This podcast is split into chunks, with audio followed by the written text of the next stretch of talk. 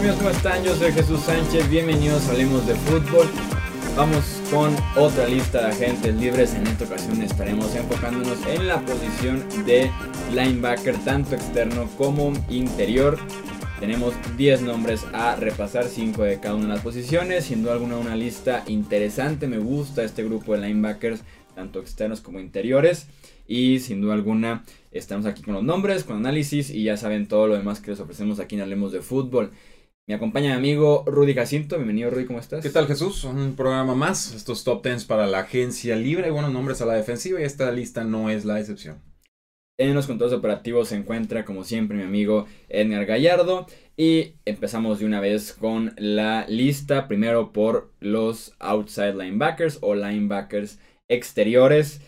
Por el quinto puesto que le pertenece a Kyle Emanuel, tal vez el que decepciona un poco más de estos 10 nombres que tenemos en este episodio, es extremadamente mejor por tierra que por aire, pero extremadamente mejor. Eh, es muy bueno para enfrentar el bloqueo, para atacar al línea ofensivo que viene al segundo nivel en el juego por tierra, ir norte-sur sin ningún problema, muy limitado lateralmente para ir de un extremo a otro para estar cubriendo rutas de corredores, de alas cerradas. Los mismos Chargers optaron por eh, jugar sin él en los playoffs básicamente. La mayor parte del tiempo estuvo en la banca. Me parece que por un par de lesiones o para la segunda mitad del juego contra Nueva Inglaterra sí entró eh, para tener un poco el sangrado ahí con Sonny Michel y, demás. Hashtag no funcionó. Pero si de lo más limitado que tiene esta lista, su calificación eh, general fue 61.5 la campaña pasada. Por aire fue de 38.6. Ahí está la gran diferencia que teníamos con Kyle Emanuel. Sí, lo dijimos en otro episodio. Si es puedo tener a alguien que defienda por aire o por tierra y me sufra en la otra faceta, pues que me quedo con el de aire. Porque así es como está jugando la NFL en la modernidad. Un jugador eh, de quinta ronda, 2015. Hablamos de alguien de 6'3, 250 libras de la Universidad de North Dakota jugador de rol, que fue un jugador de rol y se le acabó el contrato y, va a buscar nuevo equipo. así de sencillo, pues no, no, hay, no hay más. En el cuarto puesto tenemos a Thomas Davis, este capitán y líder defensivo de los Carolina eh, Panthers. Tuvo cuatro partidos de suspensión la temporada pasada por uso de sustancias ilegales para mejorar el rendimiento. Bajaron sus estadísticas porque pasó menos tiempo en el campo, pero creo yo que siguió jugando, eh, tal vez ya no excelente nivel de élite, pero siguió jugando por lo menos bien o incluso muy bien eh, por momentos, ya relegado en Carolina detrás de Luke Kuechly, detrás de Shaq Thompson. Eh, probablemente a pesar de eso fue el segundo mejor defensivo de los Panthers la temporada pasada, calificación 63.5. Sigue siendo muy bueno defendiendo el juego aéreo, 74.4 en esta calificación. Tendrá 36 años la temporada pasada. Aquí la pregunta es, ok, viene una temporada decente bien con Carolina, ¿en qué momento ya deja de jugar bien? O sea, seré yo el equipo que lo firma y, híjole, la temporada en la que ya está jugando mal, ¿sabes? Es arriesgado con estos veteranos, sobre todo que cuando están tan familiarizados con un esquema, tan casados con y de repente los cambias. Eh, complicado, hay un riesgo, depende por cuánto lo firmes. Yo vuelvo a lo mismo, o sea, puede funcionar o puede no funcionar una apuesta, pero lo importante es que el equipo se ponga en, en posición tal de maximizar sus probabilidades de éxito y minimizar sus posibilidades de fracaso. Entonces, saca 100 contratos así, esperas que X número te, de, te den aciertos. Y yo no veo por qué no un Tomás de Visto pueda marcar, digamos, el tono de un eh, vestidor. La temporada antepasada fue uno de tres linieros o jugadores del front seven que tuvieron más de 10 capturas de, de quarterback. Esta campaña definitivamente fue, fue punto y, aparte, pero como veterano en una faceta de rotación, es un, alguien que estaba en Super Bowl y demás, eh, a, mí me, sí me causa algo de intriga. Tengo mucho respeto por ese perfil de jugadores, sobre todo en el costado defensivo. Sí, por lo menos de una sola temporada, tal vez un equipo contendiente puede ser una muy buena opción de Thomas Davis para ellos.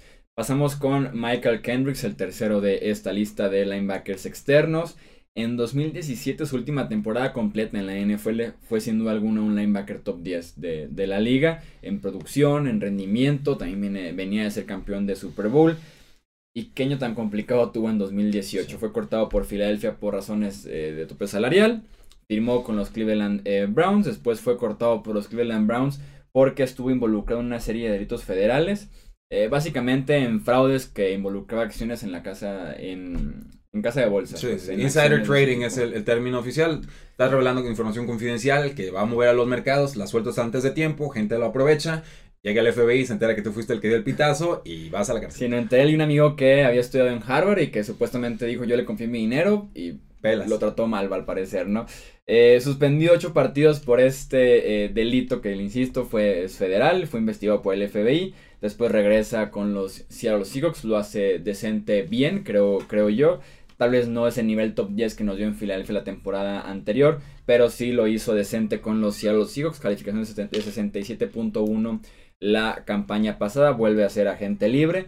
Creo que debería tener un mercado interesante porque sigue siendo un linebacker productivo, es experimentado, es veterano y te puede dar todavía buenas temporadas si se mantiene alejado de otro tipo de, temas, ¿no? Sí, definitivamente. Eh, Seattle apostó por él cuando estaba en medio de la turbulencia y se sabía que se aproximaba una suspensión, suspensión que le da a la NFL como tal, que era la lista de extensión del comisionado, eh, muy, muy caso muy extraño, durante la misma temporada se la quitan, entonces hacia el final de la temporada pudo jugar y le ayudó mucho a la defensiva de los Seattle Seahawks, en realidad están adoleciendo mucho en esa posición de linebacker, un jugador confiable, creo que podría regresar, creo que se entendió con Seattle, pero eh, pues no sé en qué acabe su caso federal, no va a bajarle su precio definitivamente, volvemos a lo mismo. Si el precio es el adecuado, el riesgo es mínimo y el potencial es alto, yo generalmente voy a hacer esa, esa apuesta. Sí, es una buena lista, incluyendo Michael Kendricks, que puede ser una opción barata y de muy buena producción.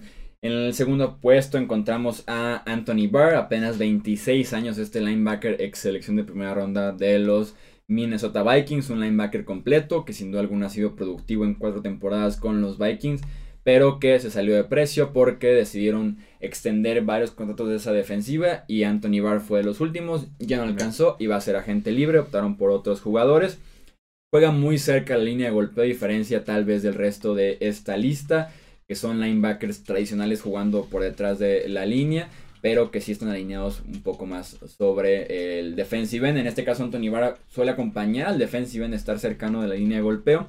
13.8% de presión al coreback en sus jugadas. Es líder entre los linebackers de esta lista. En cobertura puede tener lapsos muy malos, pero de verdad muy malos.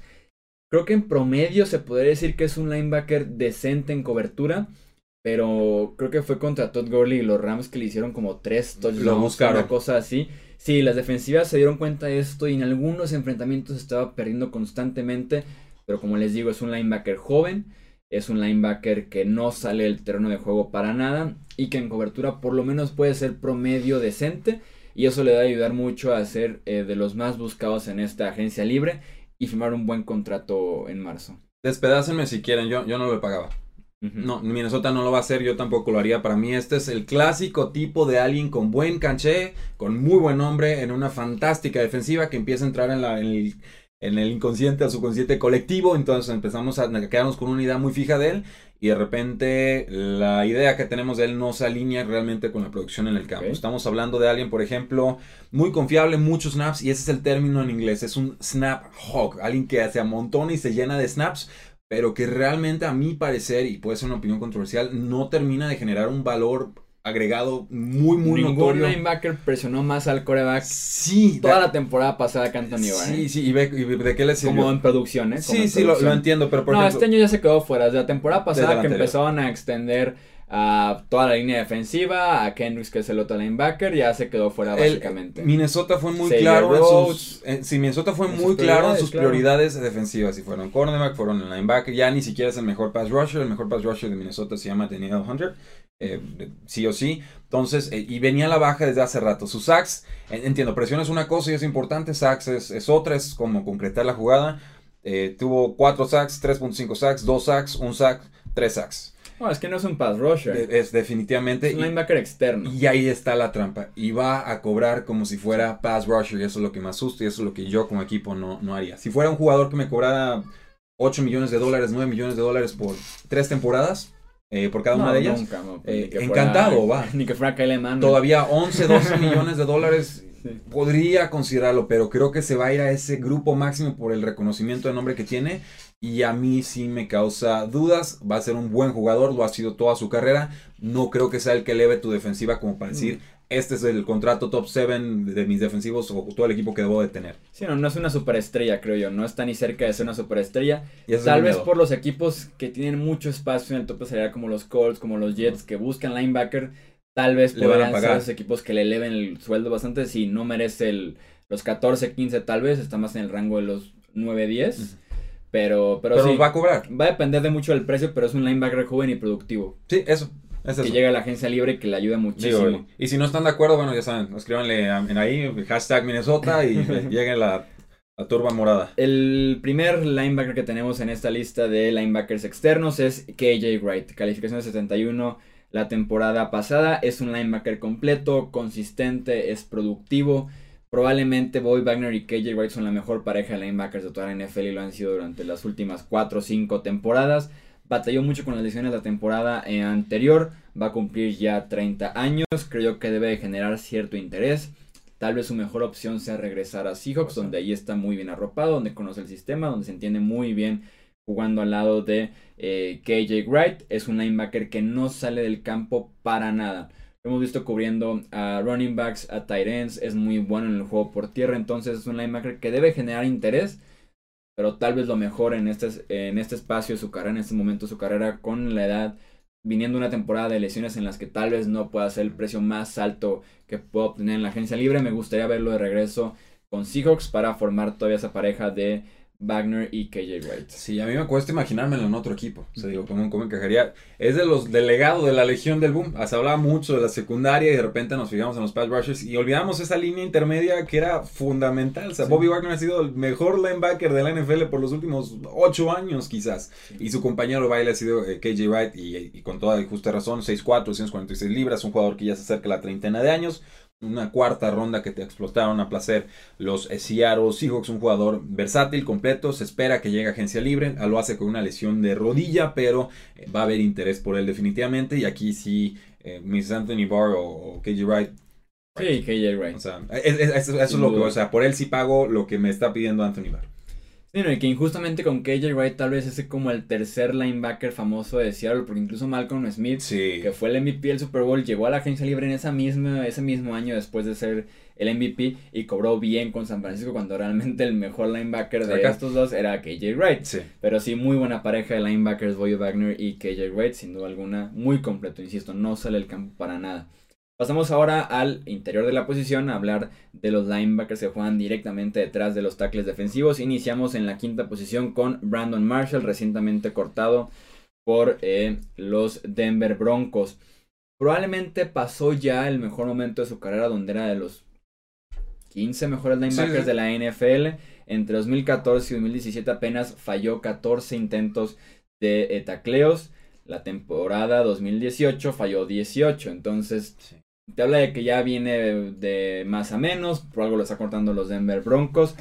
En 2017 permitió un rating de quarterback de 115.2 cuando le estaban lanzando hacia su dirección. En 2018 fueron 12 yardas por recepción las que permitió también en cobertura. Entonces no ha sido tan bueno ya en el juego aéreo. Tal vez en el juego por tierra se mantiene como una opción viable. Ya no a ese precio con los Denver Broncos, por eso terminan cortándolo. Viene una temporada de calificación de 55.9, muy bajo para Brandon Marshall.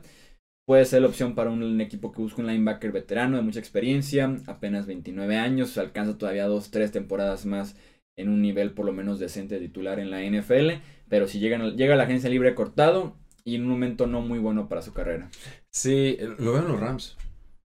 Podría ser, Tiene me- me mucho gusta, sentido, ¿eh? es el ex coordinador defensivo, estuvo con los Broncos de Denver, su mejor faceta de la carrera fue con Wade Phillips eh, como Sí, su coach. me y pasará a ser el mejor linebacker de los Rams por De- mucho. Al instante tienen la necesidad. Creo Sí. que es un maridaje muy, muy lógico. Creo que debería de pensarlo muy bien Brandon Marshall. Yo, si fuera los Broncos, no lo estaría cortando. Entiendo que liberan 5 millones de dólares al hacerlo, pero eh, vamos, se tiene muy buen pass rush. El resto de la defensiva no está para tirar cohetes. Entonces, hay que tener algunas posiciones apuntaladas y perder a jugadores como Brandon Marshall, que yo entiendo no están en su mejor momento.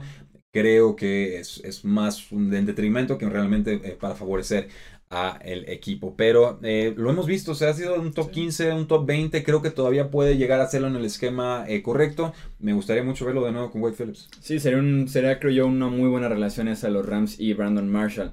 Pasamos con eh, el cuarto puesto que es Quan Alexander, este linebacker que también viene de más a menos en la NFL. Está de moda eso de más a menos, Inició su- ¿verdad? es que inició su carrera siendo de que va a ser el próximo Luke Kuechly, el próximo super linebacker en la NFL. Lo tenemos ahora en la agencia libre, tal vez sin mucho interés de Tampa Bay de renovar a con Alexander. Una captura en 2018, ¿me lo van a comparar con Luke Kuechly? ¿En serio? Tiene apenas 24 años, lo cual tiene a favor muchísimo para un agente libre. Pero, ¿Tú cuántos tienes? 23. ¿Y por eso te van a firmar a 10 millones de dólares a 3 años? No. Su pasado tiene muchos aspectos muy positivos. El Eh, tuyo también, Chuy, ¿no? Por eso te van a pagar 10 millones de dólares por 3 años. Pero no en el campo, es el problema. Ah, ya. Pero bueno, al lado del campo. Tiene eh, 11 eh, bloqueos de pase en 2015-2016. Tuvo 3 intercepciones y 0 touchdowns permitidos en 2017. En sus primeros años en NFL, también 15, 16 y 17. Tuvo eh, doble dígito en presiones de coreback. Simplemente se cayó la temporada pasada. O sea, tiene las herramientas para volar por todo el campo. Es estos linebackers modernos que son ligeritos, sumamente rápidos, veloces para cambiar de dirección, para cubrir a, corredores, a las cerradas, ir de una lateral a otra sin ningún problema en el juego por tierra. Tiene ese tipo de herramientas, pero hace falta que se junten esas herramientas y se consoliden para realmente ser un buen linebacker titular en la NFL, porque temporada de novato en 2015 fue espectacular, incluso peleó por ser el novato defensivo eh, del año, pero simplemente las próximas temporadas eh, parece que o brillaba una cosa o brillaba la otra, realmente nunca se podían conjuntar para dar una buena temporada de, eh, completa por parte de Quan Alexander. La campaña pasada fue calificado con un 53.3 por Pro Football Focus. Sí, a mí, a mí me causa duda, me causa quizás más duda que el nombre anterior. Eh, No sé qué tanto achacarle a él en realidad, porque creo que cuando una unidad falla en, su generalidad es muy fácil contagiarse de eso y es algo que hemos visto con los Tampa Bay Buccaneers, sobre todo eh, una ofensiva tan explosiva como la que fue en el 2018, pues obliga a la ofensiva también a estar- al rival a estar buscando todo el tiempo más puntos y más puntos y más pases y más pases y si algo hemos aprendido en años recientes es que la vía aérea generalmente es más eficiente o más lleva más puntos que eh, la vía terrestre. Y ahí es donde jugadores como eh, Con Alexander, linebackers que los buscan por la vía aérea, pues empiezan a sufrir y por volumen incluso pueden verse reflejados sus malos eh, números. Eh, posibilidades de que regrese con los Tampa Bay Buccaneers, no lo sé, no he escuchado rumores al respecto. Jaron no McCoy creo. es el que parecía que se podría ir y se, se queda. Nuevo esquema, nuevo coach. No sé si incluso van a cambiar de 4-3-3-4. Es- es- Siempre es un lío cuando cambian de coordinadores defensivos. Hay que darle otra oportunidad en otro equipo y ver si, si podemos recapturar algo de esa magia. Denzel Perryman es el tercer linebacker en esta lista. Que tuvo un buen año de novato, después tuvo un muy mal intermedio 16 y 17 y volvió a tener un buen 2018. Tal vez eh, no tan bueno como el novato, pero un decente 2018. El problema con Denzel Perryman son las lesiones. Apenas ha jugado más de 400 snaps en una temporada, una sola vez en su carrera. Fue ese primer año eh, de novato. Tiene sin duda alguna el potencial para ser del, un linebacker completo, un linebacker que no sale del terreno de juego, pero lo tienen que respetar las lesiones.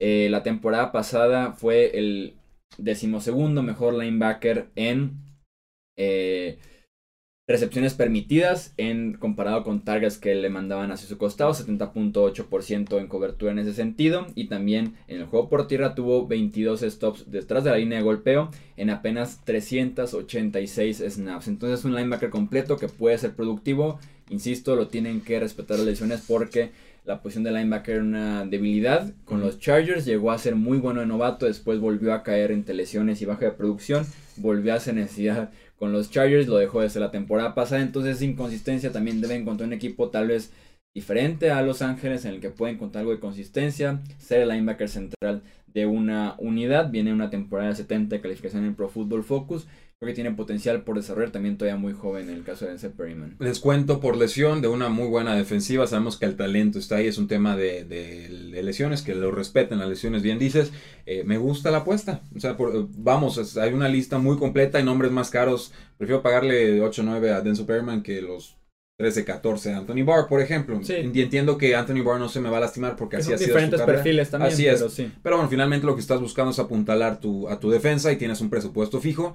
Eh, vamos, o sea, yo, yo me voy con el volado porque sé que aquí hay, hay, hay algo que todavía no han terminado de explotar los Chargers. No por incompetencia, simplemente porque el jugador no, la temporada pasada jugó el 66% de los snaps, se lastimó. Entonces ha sido la historia de su carrera. Sí. Juega bien, se lastima y, y de vuelta. Eh, buen nombre, o sea, en realidad no, no desentonaba nada en esa ofensiva de los mejorcitos linebackers que han tenido los Chargers en mucho rato. Harían bien en buscar retener Sí. a, a Denzel Perryman. Es muy insisto, buena unidad. Sí, no, y ha sido una defensiva que en linebackers ha sido una constante. búsqueda de quién va a ser la respuesta entre Kyle Emanuel, Denzel Perryman, Mantaiteo. Va a sonar bien ridícula la comparación, pero es, es- lo, casi lo veo como no tiene nada que ver su estilo de juego, como el Sean Lee de los Chargers. Está, Mm. sirve, se lastima, empieza a coger la Sí. posición. Sí, podría ser. sí, Algo así, es que es importante en esa unidad Sí, porque no hay mucho tal vez alrededor antes de que llegara Ah, a los Cowboys el talento del linebacker, pero así sí. es. Algo así lo sí veo. dependen de, de lo que pueda hacer él. En el segundo puesto encontramos a Jordan Hicks, que es de mis eh, agentes libres favoritos, creo yo, de esta clase de, del año de la agencia libre. ¿El, del- Eh, el del béisbol? ¿San Luis Cardinals? No, Ah, el otro. el otro. Ah, muy bien. Sí, Jordan Hicks, ex, ex tercera ronda de los Philadelphia Eagles. En 2017 se perdió toda la temporada por lesión de Aquiles. Se perdió esa temporada de Super Bowl para Filadelfia. Cuando ya regresa, cuando cortan a Michael Kendricks y dicen, ok, es momento de que brille este, Jordan Hicks. Muy, pero muy bueno en 2016 cubriendo el juego aéreo. Realmente lo mejor que tiene la NFL en ese sentido con Jordan Hicks. Por su agilidad, por su velocidad, porque es un linebacker de estos modernos que se mueven extremadamente bien en espacio. Lo que faltaba era que fuera también bueno en el juego por tierra. Parece que trabajó en ese aspecto. En 2018 fue el décimo mejor linebacker por tierra de toda la NFL. Eh, apenas perdió, apenas eh, falló 5 tacleos. Tuvo una calificación de 81.3 en defensiva por tierra la temporada anterior. Entonces vimos ya en 2016 una muy buena faceta como eh, linebacker cubriendo el juego aéreo. En 2018 el juego terrestre. Entonces tenemos un linebacker completo. Apenas tiene 26 años, lo cual lo hace candidato a un contrato enorme en la agencia libre.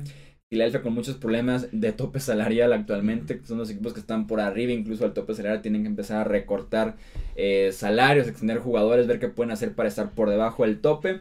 Y Hicks tiene ese potencial para probar la agencia libre y ser firmado por un equipo con mucho espacio que le quiera pagar muy bien un linebacker joven, con talento y un linebacker moderno en la NFL. Sí, o sea, quieres gastar, traes el- las ganas, traes el interés, quieres un campeón de Super Bowl, quieres un líder, alguien que no desentona, incluso en temporada complicada. Bueno, todas las temporadas han sido complicadas de las Águilas de Filadelfia con distintos resultados. Eh, Jordan Hicks, este es, este es el nombre, este es el que me gusta, 6'1", 136 libras, una tercera ronda del 2015.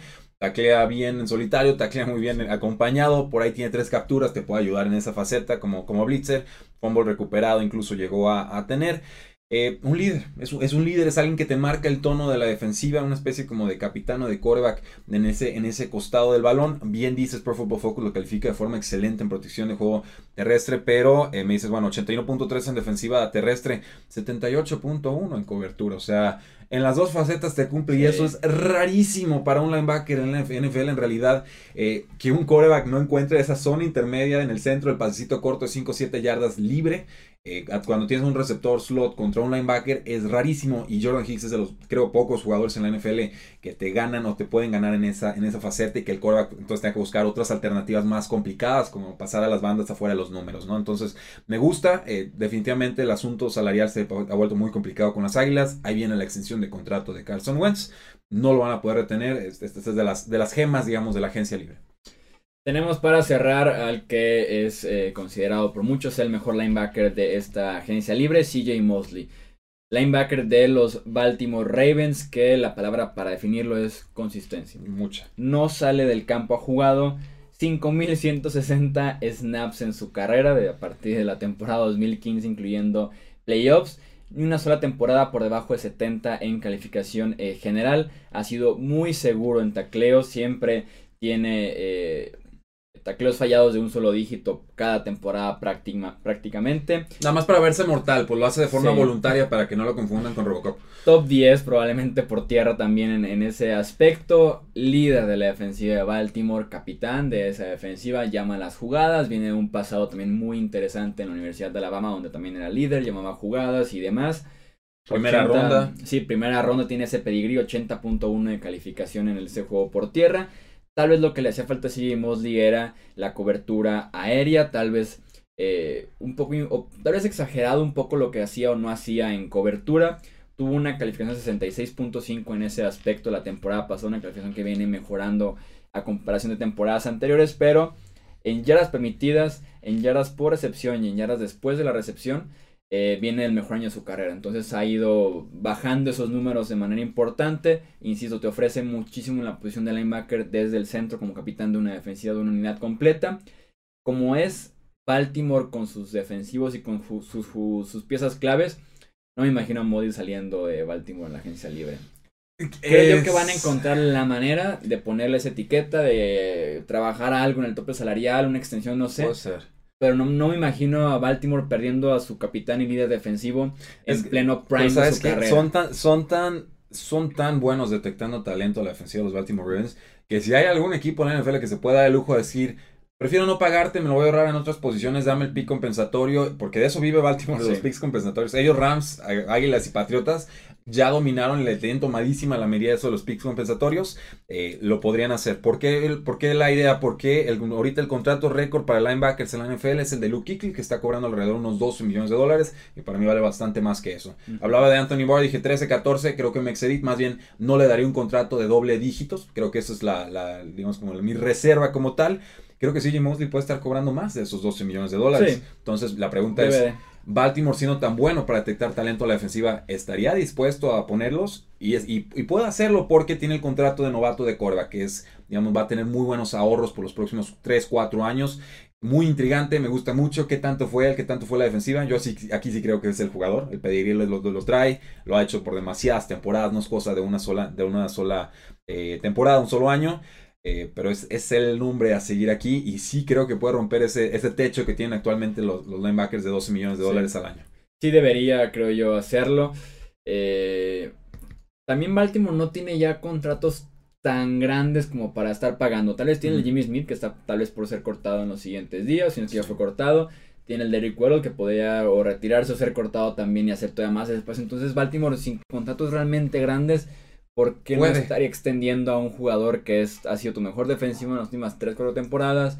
Está en pleno prime de su carrera con veintitantos años, o sea... Bueno, y aquí nomás, nomás, ojo, cuando hablo de 12 millones es por linebackers internos, o sea, linebacker que se pone pegadito de sí, línea el externo por los Von Millers y demás. se, se, dispara y eso en el, ese es el cacheo, el grupo en el que cobraría Anthony Barr, entonces...